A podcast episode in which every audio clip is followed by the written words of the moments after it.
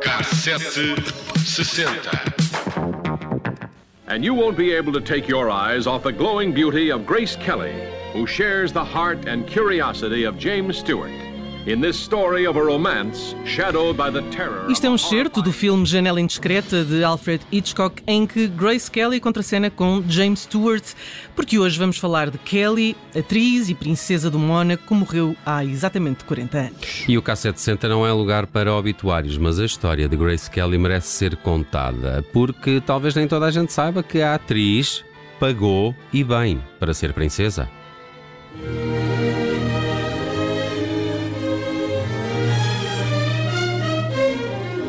Mas antes de revelarmos tudo, comecemos pelo início. Kelly nasceu em Filadélfia em 1929, filha de John Brandon Kelly, eh, campeão de remo, vencedor de três medalhas olímpicas. John, conhecido por Jack, eh, era um self-made man que se tornou milionário com o negócio da construção civil. Desde pequena, Grace soube que queria ser atriz, participava nas peças da escola e fazia ocasionalmente trabalhos de modelo com a mãe. Depois do liceu foi estudar na Academia de Artes Dramáticas em Nova York, contra a vontade dos pais. Quando acabou o curso, entrou em algumas peças de teatro e depois deu o salto para Hollywood. Kelly tentou uma carreira na Broadway, mas percebeu que não seria fácil. Um dos diretores que conheceu pelo caminho eh, dizia que a atriz nunca conseguiria fazer eh, vida no teatro, apesar da beleza e do estilo, não tinha a necessária projeção de voz. Mas no cinema isso não era preciso. Nos anos seguintes à Segunda Guerra Mundial, o cinema e a televisão estavam em crescimento e Grace apanhou a onda. Participou em 11 filmes e mais de 60 produções televisivas. Foi Gary Cooper que descobriu a atriz logo no cenário do primeiro filme, 14 Hours, não consegui encontrar a tradução em português, quando Kelly tinha apenas 22 anos e conseguiu que ficasse com o papel de sua mulher no western O Comboio Apitou Três Vezes, o que pôs Kelly no caminho do estrelato.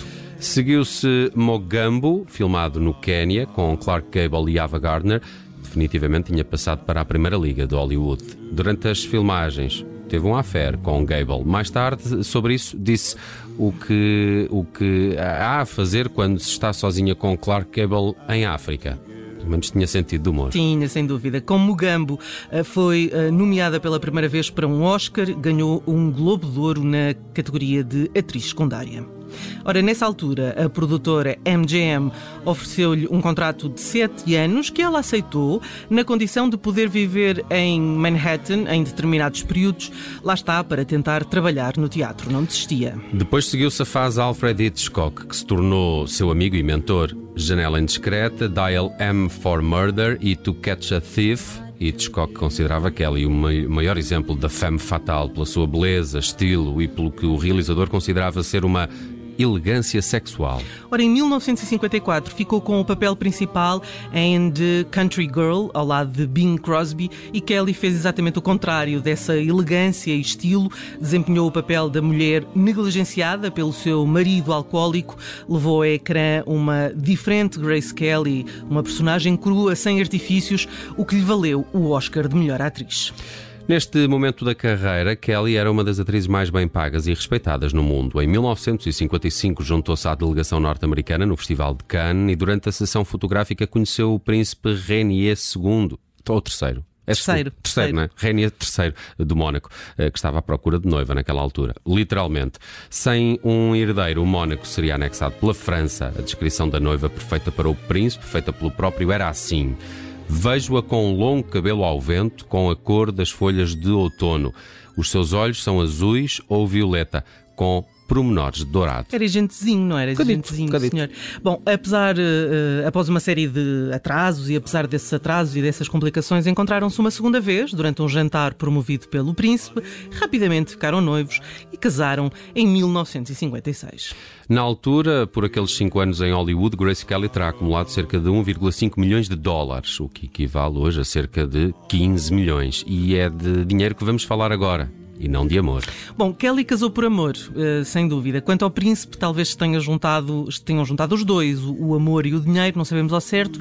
O que hoje se sabe é que a atriz teve de pagar 2 milhões de dólares em DOT, uh, eh, 20 milhões a preços de hoje, à Casa Grimaldi para casar com o príncipe e para isso foi preciso juntar a sua fortuna à herança de família para conseguir reunir esse valor. É que Jack Kelly, o pai de Grace, recusou-se a pagar e disse-o uh, a Renier quando este lhe pediu o dote. Portanto, Kelly acabou por pedir a sua parte da herança, juntou-a à sua fortuna e ela própria pagou o seu dote.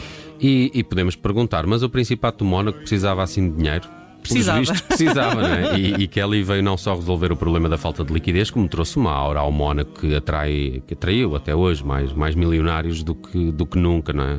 Afinal, estamos a falar de um paraíso fiscal. Exatamente. Quando morreu em 1982, eh, Grace tinha apenas 10 mil dólares na conta, sensivelmente 27 mil dólares eh, a preços de hoje, e uma casa que o avô lhe deixou na Irlanda. Portanto, Kelly tinha, enfim, para aquela ordem de grandeza, pouquinho dinheiro em seu nome. Segundo o livro Era uma vez, por trás do conto de fadas da princesa Grace e do príncipe Rainier, Kelly teria planeado continuar a atuar mesmo depois de casar, mas poucos dias eh, depois do casamento, o casal tornou público que Grace tinha decidido terminar a sua carreira em Hollywood. Antes de casar e antes do cheque, Kelly fez um teste de fertilidade. O príncipe precisava urgentemente de descendência o que veio a acontecer. A 13 de setembro de 1982, Grace Kelly e a sua filha mais nova, Stephanie, tiveram um acidente. Sabe-se que Kelly sofreu um ataque cardíaco, perdeu o controle do carro, uh, que acabou por cair por uma ribanceira. Kelly esteve 24 horas em, em coma e faleceu. A princesa Stephanie sofreu vários ferimentos graves, mas uh, sobreviveu, como sabemos. Ainda assim, acho que era das famílias uh, reais mais. Um que ocupava mais páginas de revista de, durante os anos 80 e 90, devia rivalizar ali com, com a ah, Princesa Diana, não é? Não, eh, porque a Princesa uh, Kelly era, era qualquer coisa de facto. Sim, e depois a, a família também. Sim, uh, toda a família, a Carolina, a Stefania. Exato, exato. A Stefania tinha uma vida sempre muito emocionante. Muito emocionante, sempre, sempre. Um circo de vida. Um circo. dizer Bem, na música 1982 tem um claro vencedor e até chega do cinema, mais ou menos. Eye of the Tiger, do Survivor, acompanha as cenas míticas de Rocky uh, 3, uh, que fecha o ano também como o quarto filme mais visto em todo o mundo. Queres tentar adivinhar quem é que ficou no primeiro lugar do filme mais visto em 1982? Uh, eh, não vou dar uma de Bruno Vera Amaral, mas pensar um bocadinho. Uh, ET? ET, claro, obviamente. Ainda por cima tu gostas, não é? Do filme. Eu gosto. Eu não, não, não, não me diz nada.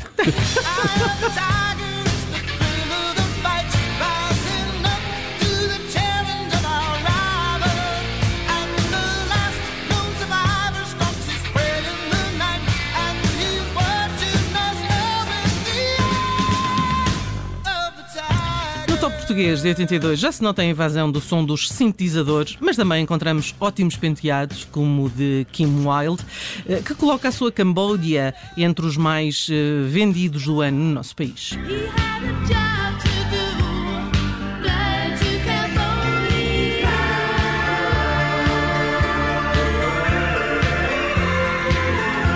Quem também tinha sintetizadores e um belo penteado em 1982 era Manuela Moraguetes. Exatamente. Flor Sonhada figura entre os 20 singles mais vendidos do ano, tem letra de Miguel Esteves Cardoso, a música de Ricardo Camacho e acompanha a Manuela Moraguetes neste single alguns dos músicos do GNR, eh, como o Vitor Rua e o Tolly César Machado. Flor Sonhada é o lado B do single Foram Cardos, Foram Prosas.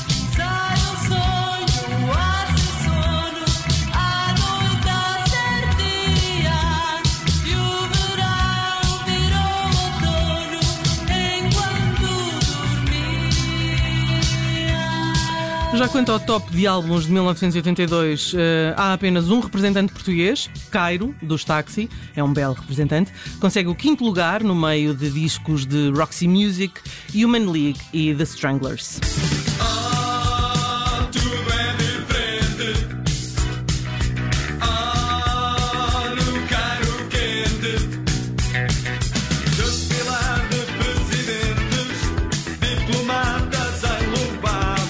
Muito dos táxi, gosto muito de Cairo. Eu também gosto sim. muito dos táxi. Uh, tem este, este disco tem também o fio da navalha. No fio da navalha. Lembro-me tão dessa, bem dessa do, canção. Vinil. Sim, sim. Abria-se, era um táxi e tinha uma, um recorte e, e, a fotografia deles. Deles da banda e toda se abria, dentro do eram carro. aqueles vinis que tinham sempre qualquer coisinha Valia especial, a pena, é? sim. Bem, vamos fechar com o disco mais vendido em Portugal em 1982. É Roberto Carlos, de Roberto Carlos. Assim que ele, nesta altura, dava o seu nome a todos os seus discos e nesta altura também saía quase um por ano, no mínimo. Ora, em 1982, o grande sucesso do Rei foi Emoções. De resto, Perdão, é, é, um tema que coloca aqui o Roberto Carlos numa espécie de, de crooner aqui a rivalizar com o Frank Sinatra, já vão, já vão perceber neste tema. É uma canção que do seu repertório de mais de 600 foi a que mais vezes foi cantada por outros artistas, o que em royalties hum. significa que é uma espécie de Todo galinha é? de ovos de ouro do, do Roberto Carlos. Aqui ficam as emoções de Roberto Carlos no fecho da K760. Viajou hoje a 1982.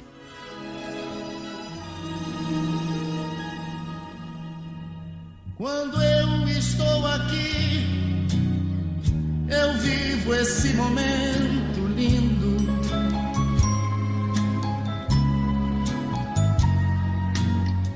Olhando para você e as mesmas emoções sentindo.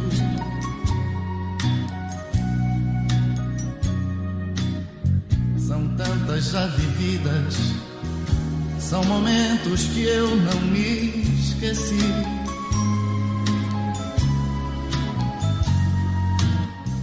Detalhes de uma vida, histórias que eu contei aqui. Amigos eu ganhei, saudades eu senti partindo.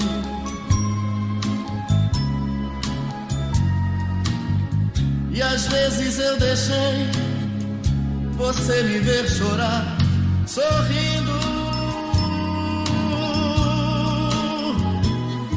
Sei tudo que o amor é capaz de me dar.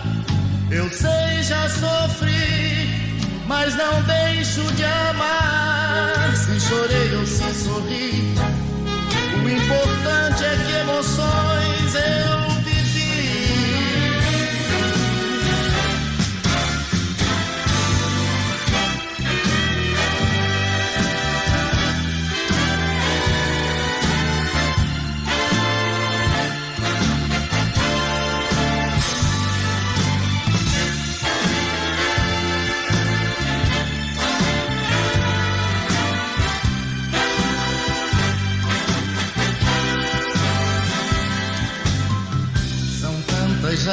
vividas são momentos que eu não me esqueci.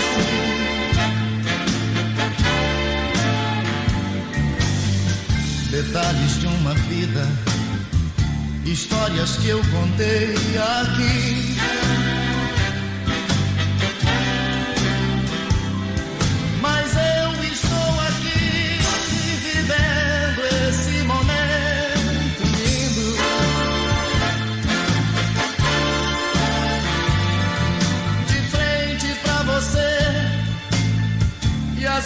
As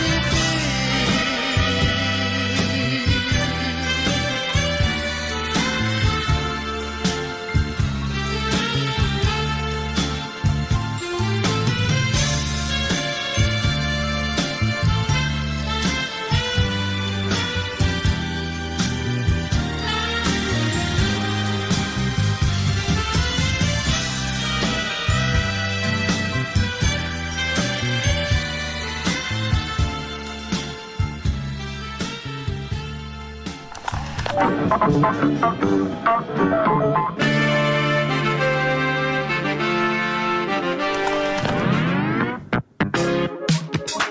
sete sessenta.